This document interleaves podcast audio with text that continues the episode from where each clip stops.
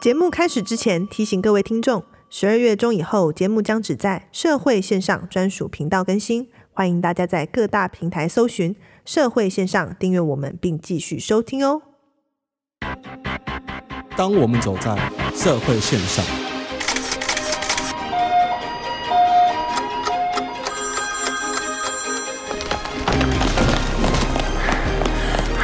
当我们走在社会线上。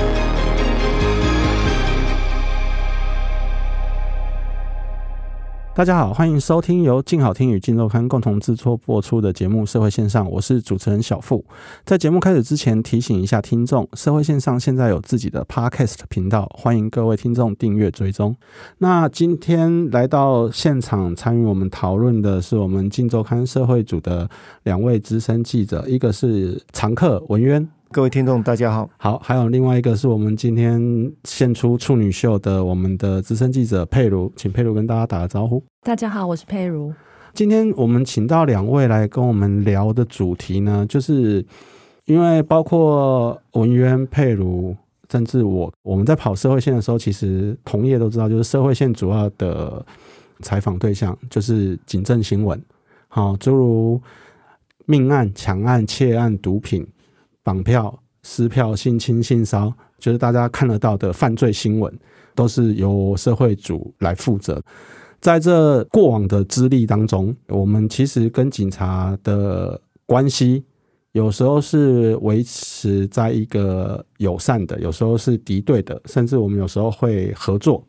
好，那我们今天请我今天跟佩如来跟我们聊聊，在职业生涯当中，我们跟警察之间，可能外界在看一般报章杂志新闻的时候，在新闻上看不到的趣闻或秘辛这样子啦。哈，那有些事情是因为法律问题或者是规定问题，是只能做不能说的。那我们今天就是把这些不能说的东西。请他们全部都来说给大家听，好，那我们的听众应该也有些警察朋友啊，你放心，我们一定会帮你匿名，好不好？不会害到你们。先来谈的一个部分，就是我们先针对所谓的鉴识，就是警方的鉴识小组、鉴识单位、鉴识人员。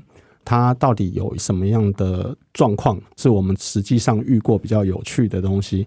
我们请文渊跟佩如来跟大家分享。那这个案子是佩如有跑到独家的东西，就差不多去年或前年这样子。然后这个我不晓得大家有没有印象，就是说某个大学女生在外面租屋嘛，那个冰箱也是共用的。结果她回家发觉，她冰在冰箱的优酪乳被某个人喝掉了。以我们的经验嘛，我们就是。每个室友问：“哎、你们谁喝我的优酪乳？”结果如果有人承认了，就请他赔一罐奶嘛，对不对啊？如果没人承认，以后优酪乳就上锁嘛，对不对？那但是这个女大生，她虽然这是她的权益啦，我们也不否认，但是她的要求，其实在我们来看会比较那个要怎么讲，匪夷所思吗？还是说比较夸张了一点？就是有一点劳民伤财的感觉。那当时在跑这条新闻的时候，这个女大生她当时是气冲冲的拿着这个空瓶子进到分局来。她一开始是说希望可以采指纹，但是因为它是冰在冰箱里的东西，嗯、所以它其实指纹已经会被水、嗯、被冰所。稀释掉，其实根本采不到指纹。那他就说，那不如就采 DNA 好了。那因为现在很多的犯罪的影集，他都有讲到监视小队的重要性，所以每一个人都认为说，我只要采 DNA，我就可以找得到犯人。嗯哼，也认为说采 DNA 或采指纹是一个非常快速就可以找到凶手的方式。嗯。那所以，警方他们在接获这个案子的时候，一开始他们也觉得很头痛。嗯，主要是这个比例原则有点不符，因为这瓶优酪乳其实很便宜，但是呢，他要做样本的 DNA 采集跟五个室友的 DNA 采集，他每一个人每一个样本，他所需要的成本大概是三千元。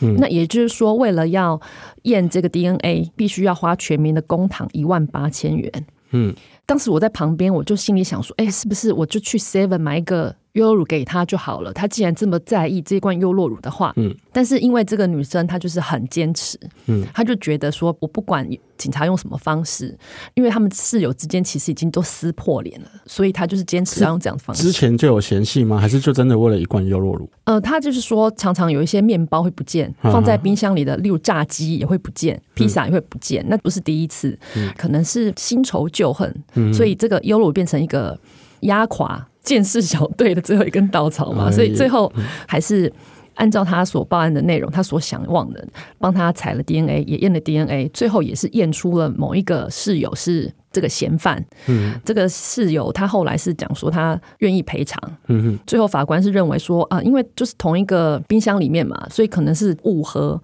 所以也被判了不起诉处分。那等于是说，其实一万八千元就是丢海里。啊所以当时这个案子应该有被找来做笔录啊，所以那个偷喝的室友一开始也没有说是他就对了，对，嗯，没有人承认，是到验出 DNA 才讲的，对不对？对，其实就像刚才佩如讲的啦，因为现在资讯很发达，网络也很发达，大家可能真的电影电视看太多，像刚才佩如讲的，就是我相信就是最有名的就是 CSI 嘛，大家看到 CSI 不管是洛城啊。还是纽约啊，还是拉斯维加斯啊？大家都觉得，哎、欸，这些鉴识人员好像身上一个箱子拿出来，什么东西都可以验。这一点就是我们在跟警察互动的过程当中说，监视人员最常讲的就是说，CSI 拢给大概模型了，哎呀，还不起，安尼看都有啊啦。像这个为了一瓶五十九块的，其实也不便宜啦，优酪乳。但是你说要花公帑一万八去验出这个东西。他到底是不是在比例原则上面符不符合？但是今天女大生坚持，警方也不能不做，因为你不做就会被讲是迟案。做了之后呢，最后的结果是什么？你也没拿回这五十九块的优酪乳啊，反而是我们的监视小组的预算先花了一万八出去。那其实大家不要小看这一万八，这个东西有可能会影响到后面的其他案件侦办，因为政府的预算就是这么多，他们能用的就是这么多。那其实鉴识除了这些辛苦之外呢，那当然，呃，像刚才是窃案，它有时候会牵扯到命案，包括我们之前刑事特搜在聊的，其实命案里面它会有很多还蛮玄奇的事，是不是文员？对，啊，我记得大概二十多年前吧，那当时我刚当记者，那时候主保我们北部某个县市啊某个分局，那我记得有一天傍晚大概四点多吧，哈。那侦查队就接到一个电话，说在某某山区的一个树林里面发现一具上吊的尸体。那一般侦查队接到电话之后，就要派鉴识小组人员到现场采证嘛。那我记得那时候有一个，他是原本是刑警，然后刚转鉴识的一个同仁，哎、嗯，看到我，他说：“哎，喂，你有有没有空？我干嘛？嗯，我要看一个尸体啊，不你跟我做一起喝啊。”嗯，我说：“是，啊你赶去就好啊。”他说：“没有。”要晚上的，他说他一个人去哦。一般真的见识的人，大部分去看现场，大家都是只有一个人啊。一般的案件都一位，他说一接然后东西太多了，他说他提啊又要很麻烦这样子。他说你反正营业不带钱嘛，做会去啊。他说想说刚当记者嘛，那我们就跟着去学习学习，见识一下。对对对，因为他是在一个半山坡的一个树林里，那下方有一个私立的高职，那个山地点不好找，因为它是一个登山步道。然后你要走到那个树林里面去，那因为登山步道很长啊，找不到地方啊。当时外面的那个藏仪社的人员一般都会先到，然后他也会在现场帮忙顾。嗯哼，因为他要做这个生意的话，这等于说的潜规则就是，你先到的藏仪社，这他就给你做，但是你要在现场协助就服务先做。对对对对，嗯、就我们去到那边的时候，找了老半天找不到人。嗯。然后那个藏仪社其实那个地区就只有那一家，他名字也很特别啊。他那个公司名称我忘了，但是他那个车子哦，永远记得。他那个车子用福斯 T4 白色的，旁边刻了四个字叫“幽灵马车”，幽灵马车哦，哦，北龙宫哎，哎，对对对，看布袋戏的。他说这样，人家一看那个年代，就觉得写葬仪社很奇怪，人家写这人家觉得有的人看到会觉得触眉头这样。对对对，就所以那很特别。那后来我就打给他，我说：“哎呀，你得点里对啊？”然后我想说，阿丽掐在山下，啊，你人怎么不见了？就他说啊，他什么？他临时去买烟啊，买槟榔离开。嗯，我说哇，你离开，那我们怎么知道在哪里呀？嗯，我说我们找了很久，找不到啊。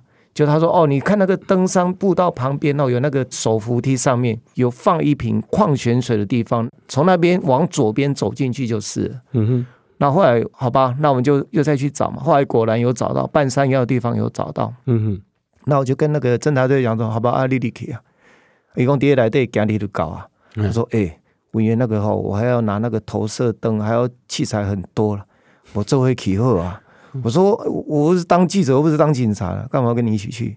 从几年了，周围来。后来想说，好吧，我要我们也没看过嘛，现场那时候刚当记者，想说好，那我就跟他一起去，我帮他拿那个探照灯。嗯嗯，好，那我们就去走。一开始大概前面走两三分钟找不到，那时候天色已经昏暗了。嗯，找一段时间之后，开始有闻到一点有那种尸臭味。嗯，然后想说，诶，我我无必有屁丢啊，然后一直找，还是没有找到。过一段时间之后，然后我们又在打电话给那个 藏医社，说树林走进来，但是有闻到味道，找不到，不知道在哪里啊。他说你走进去之后，里面就找得到啦。他说那个很明显啊，味道很重，因为他有先去看过了。然后那个都已经长虫，那个虫全身都是啊，很好找，就进去里面找就对了。结果呢，我们在现场我再找了一段时间，还是没找到。我又想一想说，我就跟那个监视长官说，对。这个味道那么重，但是没看到，它会不会掉下来？我们脚踩到，然后他一听有点错，他说不会这么衰吧？因为我们两个手上都有各一把的那个探照灯，嗯，不然说慢慢的我们往地下照一下，我们能够打掉哇，还有昏气，嗯，后来找找找找，哎，还好没有踩到。然后我们想一想，不可能啊，味道那么重，我说哎，他说上吊会不会吊在树上？我们刚好在树林里嘛，我们想说啊，那我们再慢慢的看看，对，再慢慢的抬头，我说不要太快，不会惊掉。嗯哼，哎，又还好，没有，弄错波了，弄错波，然后想好，没有踩到，也没有掉在你的头上，我觉得那又还好。然后旁边找真的都没有，但是味道是有越来越重。嗯哼，后来我们又退出来外面，打电话叫那个藏医生说，你给定啊，错不？嗯哼，他说那我可怜乌啦乌啦，他马上到。我们就跟他讲说，你快进来哦，不然第二家葬仪社到了，不然就是他做的哦，不然就拖到医院。好，他说好，他马上赶回来。可是也很很奇怪，我们退出来之后，在那个人行步道这边抽烟嘛，哦，吃槟榔在那边等他回来，就刚好有一个六七十岁老尼姑走上来，嗯哼他就问我们说啊，年轻人啊，你们在这边干嘛？就是那个警察跟他讲说，哦，我们来这边看一个案子这样子。然后那个老尼姑就讲说啊，你们在看什么案子啊？那后来就有跟他讲一下嘛，嗯、对，很奇怪。他老尼姑说哦，这样子哦，尸体那个会很臭哦。然后他就从他那个身上拿了两瓶类似药膏的东西，白色的。嗯，他说哎，年轻人，你们把这个哦抹在你那个鼻子下面，你就闻不到。然后我们看一看，哦，好。然后他讲完，他就往山上走。然后我们就拿来两个半信半疑嘛，说哎，这你在下面物件。后来打开来，对啊，不就好奇打开来闻一闻，哎，是有一点香香的，还不错。那我们就拿着。后来等到葬仪社的话就回来，那回来之后他就带我们进去嘛。那我们后来进去说，哎，尼姑应该不会骗我们了哈。我们就把它抹在自己的那个鼻孔前面。嗯哼，很奇怪哦。后来我们进去找找找，后来葬仪社带，很快就找到了。走进去，后来发现大体的时候，那时候基本上距离很近了。我大概跟那个大体距离要不到一公尺。那为什么会这么近看？因为那个葬仪社说。哎，大记者，你要去看这个，这个哦不是自杀，这个是他杀。嗯，我说为什么？他说他那个上吊啊，他很奇怪，就是用山下那个视力高职的女学生的那个毛线衣，用那个长袖的把它打结起来，挂起来上吊死的。嗯，因为人的身体有重量嘛。嗯，哦，照理讲，你有重量，你吹当那个外套是，它是拉扯是会松下来的。对，他说这个不可能，他说这个是凶杀案，他说。你当记者后，你要你要去帮他申冤，帮他看清楚。所以我那时候距离很近。其实那时候，嗯，我没有看到那个袖子怎么打结的。但是我还记得他脸上整个都是长那个蛆一样，一直转，一直转，一直转。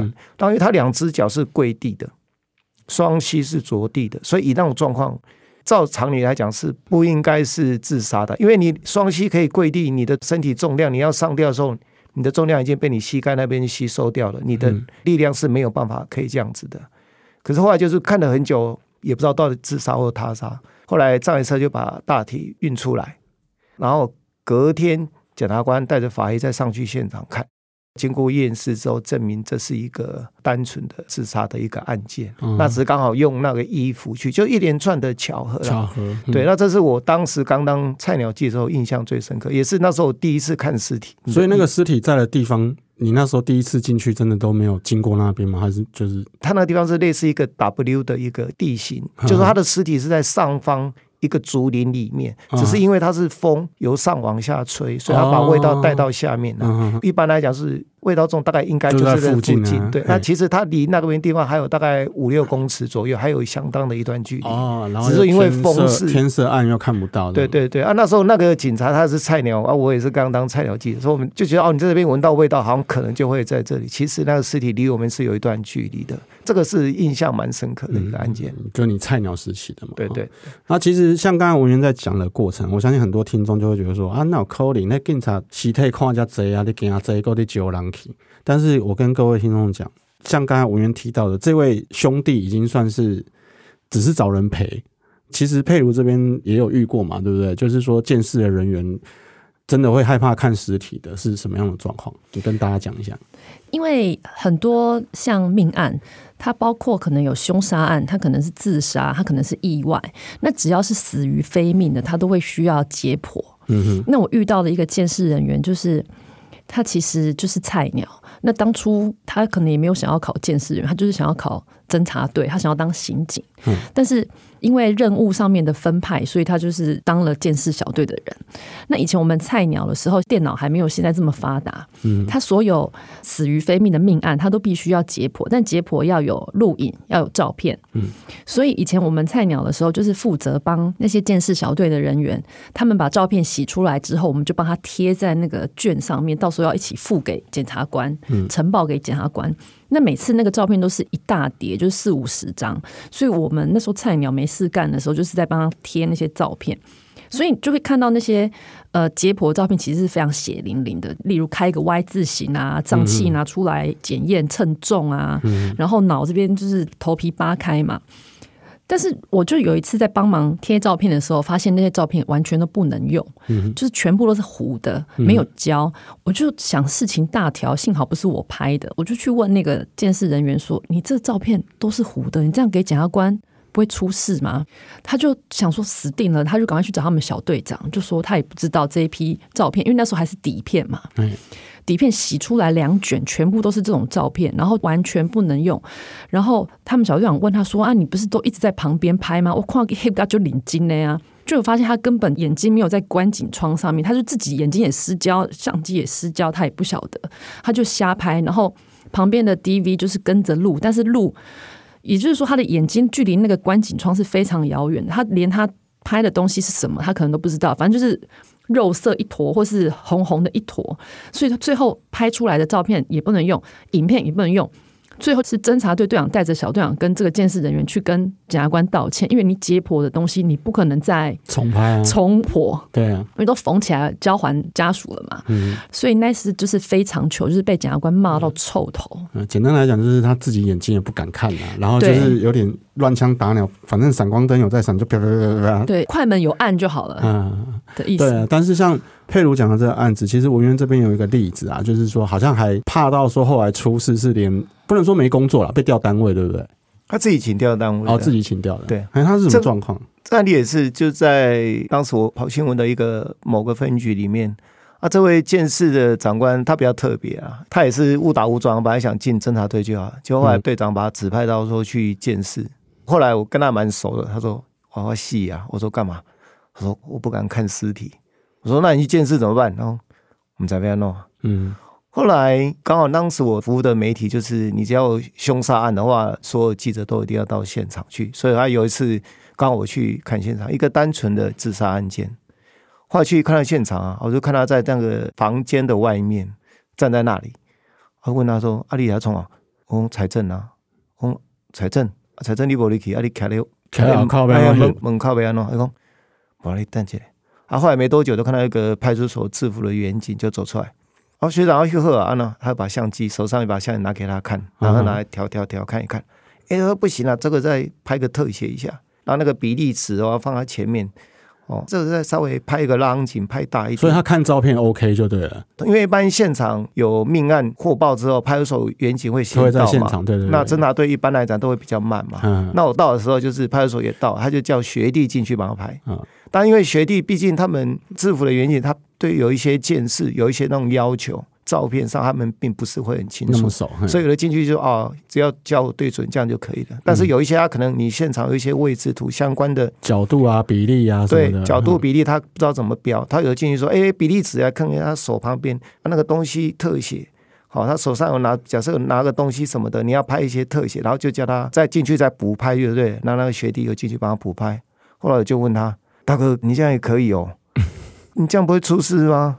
他说。啊，我都不敢去吧，啊，我都不敢去看。我说，那你为什么不敢进去？他说他看了之后回家睡不着。嗯，然后后来我就说，那你你这样不会被处分吗？我说你回去那个鉴识报告，你那个人怎么写？因为你要画图啊，还要标去做那个鉴识报告。他说不会啦，我就叫学弟去帮我量好，量好我外面用自己画一个草图，然后自己把它标示出来，然后叫学弟去帮他弄。但是这种状况，坦白讲。一次、两次、三次可能可以过，但是你久了之后，人家也会知道、啊。对啊，派出所严谨也会，因为这对他来讲也很困扰，因为这个应该是你建设人员的工作嘛。就你去到现场，结果你不敢看尸体，然后你叫派出所同仁去帮你拍，这样也很奇怪。对啊，所以后来这个事情就渐渐传到队长的耳里。对，然后队长就把他找去说：“啊，你这个所有的建设照片，你都没有去命案现场。”他也承认。他说很多那派出所同仁就检举你啊，说你这样不行。然后他就说，那你这样子，你为什么要来侦查队？然后他就讲说，没有啊，我来侦查队，我本来想办案，我没有要看鉴识啊，看尸体啊。阿高队长，你把我派到去那边。那队长就讲说，啊，你也没跟我讲啊。他说你这样也不行啊。然后他说那。队上也没有适合他的职务嘛，那后来这个同仁他想说也不想给长官困扰，他就自己请调到他单位去服务这样子，对、嗯。但他也讲的比较单纯的，他如果来办案子办到命案，他也是要进去看尸体啊。对啊，他他自己有承认，他以前不知道。当他他说他第一次去拍尸体的时候，我记得他讲说是那个车祸现场，嗯哼，就是那种大卡车碾过人体的状况。他第一次看到之后，他说他从此之后他也不知道为什么就是。他看完这种现场，后来连很单纯那个烧炭的上吊那一种，他连那种他说他看完回去都做噩梦，也不知道做噩梦，就是说应该是说应该都都睡不着觉，然后整个脑海里面都是那个画面，嗯、然后后来到后面久而久之，他变成说他就请学弟去帮他拍，嗯，这样子。对啊，所以这边要跟各位听众讲，有时候讲真的，警察是一个工作啦，啊，做警察的也是人呐，他们只是刚好被派到监视，不见得他们就敢看尸体，啊，就像我们。我跟文渊跟佩如，其实我们在前东家的时候，那时候我们也是专门冲现场的。我们从一开始也是会怕，然后看到后面有点习惯，还可以直接蹲在旁边吃便当。其实这个即便是警察也是需要训练的啦。对，不是说我做了这份工作我就一定会习惯这件事情，其实是真的没有。就像近几年很多大家都会讲说那个大体的化妆师，其实我们也做过很多的采访。你说。大家一开始对大体会不会怕？都会，因为毕竟也不是自己的家人。那很多东西就是经验的累积，这样子。那今天我们就是请到文渊跟佩如来跟我们聊聊，呃，那些年跟警察在算办案吗？对，算我们算是在拉迪赛啦，就是跟着他们在聊一些小秘辛跟那个过程。今天我们主要是讲见识的部分，后面如果说各位听众有兴趣的话，我们可能还会再规划其他的，比如说合作过的。抢案、命案，或者甚至我们帮警察进赌场拍照，或者是合作的经验。那谢谢大家今天的收听。如果说有兴趣了解更多的听众，也欢迎锁定由静好听与静周刊共同制作播出的节目《社会线上》。我们下次见，拜拜，拜拜。想听爱听，就在静好听。